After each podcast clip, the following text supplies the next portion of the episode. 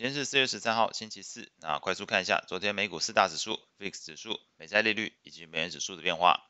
标普指数下跌零点四一 percent，道琼工业指数下跌零点一一 percent，纳斯达克指数下跌零点八五 percent，费半指数下跌一点八三 percent，恐慌指数 VIX 下跌零点零五 percent，收在十九点零九。美国十年期公债利率下降三点四个基点，来到三点四 percent。美国两年期公债利率下降九个基点。来到三点九六八 percent，美元指数下跌零点六一 percent，来到一零一点五三二。美股部分，万众瞩目的美国三月份广义 CPI 年增率五个 percent，创近两年来新低，也低于前一期还有市场预估水准。那另外，核心 CPI 年增率五点六 percent，则是略微高于前一期水准，但是符合市场预期。从月增率来看，广义 CPI 依然是低于前期。也低于预估值，那核心 CPI 呢，则是符合市场预期，并且低于前一期。因此，从月增率的角度来看，不论是广义还是核心 CPI，都相对前一期呈现放缓，那使得市场对于 Fed 后续暂停升息的预期心理有所提升。专家表示，三月份 CPI 大幅放缓，有部分是受到去年因为乌俄战争爆发，使得基期比较高。那另外有观察到细项来说，美国在超市杂货价格、还有蛋价、二手车价格都出现了下降，但是在机票跟汽车保险部分则有所上升。那似乎显示美国民众在旅游需求层面上仍然相当畅旺。数据公布之后，两年期美债利率就盘中下跌超过了十个基点，那美元指数持续走弱，美股期货走阳，这个美股现货。开盘呈现开高的状态，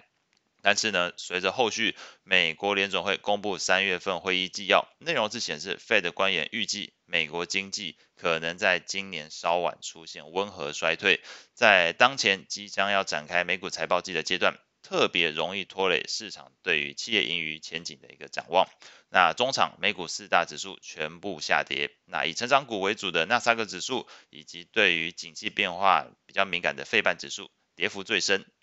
那在类股表现上，标普十一大类股中，只有工业类股涨幅超过零点一 percent。那主要是受到的军工类股上涨所带动，像是军火商雷神、L 三科技，还有航太发动机的 Howmet，还有国防承包商的这个通用动力，在涨幅上都超过零点三五 percent。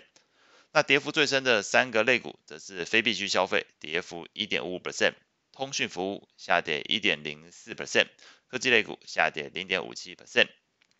那在昨天尖牙股的表现上，特斯拉盘中一度上涨二点五六 percent，但是收盘下跌三点三五 percent，和亚马逊一起成为昨天非必需消费类股的拉拉队。那即便呢，脸书那是持稳，但是的 Netflix 下跌超过两个 percent，成为昨天通讯服务类股的领跌股票。在债券市场部分。CPI 数据公布之后，美国十年期公债利率盘中是急跌，那来到了三点三四百分一个附近。两年期美债利率甚至一度重挫十五点二二个基点，下探到三点八七 percent。那中场虽然跌幅有所收敛，但是两年期美债利率仍然是再度失守四 percent 大关。那另外呢，根据 FedWatch 工具显示，市场预估在五月份升息之后，六月份暂停升息的几率来到六成。七月份预估降息一码的几率逼近五成，甚至降息两码的几率接近两成，所以在这个七月份降息的累计起来，降一码、降两码加起来可能达到七成的一个情况。那在年底的利率预估则是预期来到四点五 percent 的一个水准，那隐含在五月份升息一码之后，到年底之前，市场预期可能有降息三码的一个空间。那由于 Fed 会议纪要传达出对于年底美国可能有经济衰退的风险，所以我们在债市上有看到资金是比较明显的，呃，将这个发行人调整到非美国的领域。所以在昨天美国债券型 ETF 的价格变化上，新兴市场当地货币债的 ETF 是上涨零点五六 percent，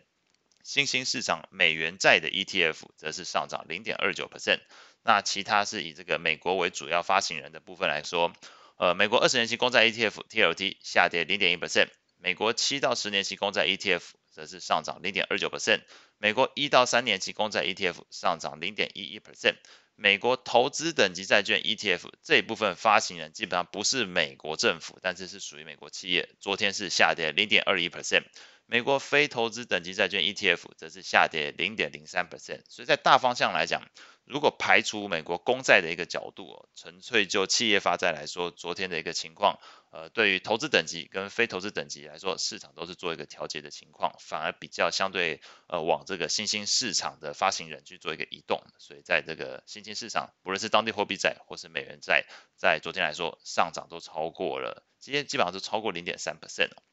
外汇市场部分。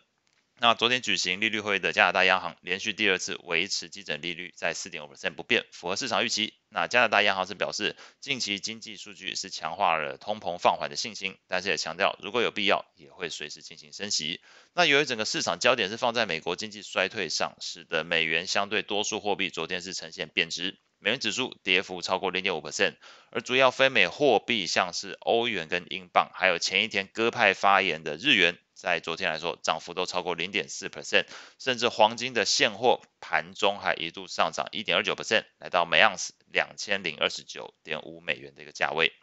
在汇率型 ETF 的价格变化上，美元指数 ETF 下跌零点五四 percent，欧元上涨零点六八 percent，英镑上涨零点四五 percent，日元上涨零点四五 percent，瑞郎上涨零点七四 percent，澳币上涨零点六 percent。加币上涨零点一四 percent，另外黄金的 ETF 则是上涨零点四九 percent。那后续即将公布的重要经济数据，包括今天会有这个澳洲失业率、英国二月份的 GDP，还有美国的 PPI。那另外呢，四月十三号今天也会公布达美航空的一个财报。那到底是这个盘前公布还是盘后公布？哎，可以稍微自己做点功课。那以上是今天所有内容，我们下次见。